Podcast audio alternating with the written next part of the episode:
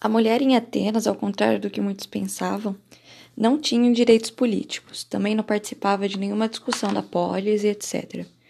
A mulher na sociedade ateniense só servia para cuidar do, dos filhos, na criação dos filhos e cuidar da casa. E toda a parte política eram os homens que, que organizavam.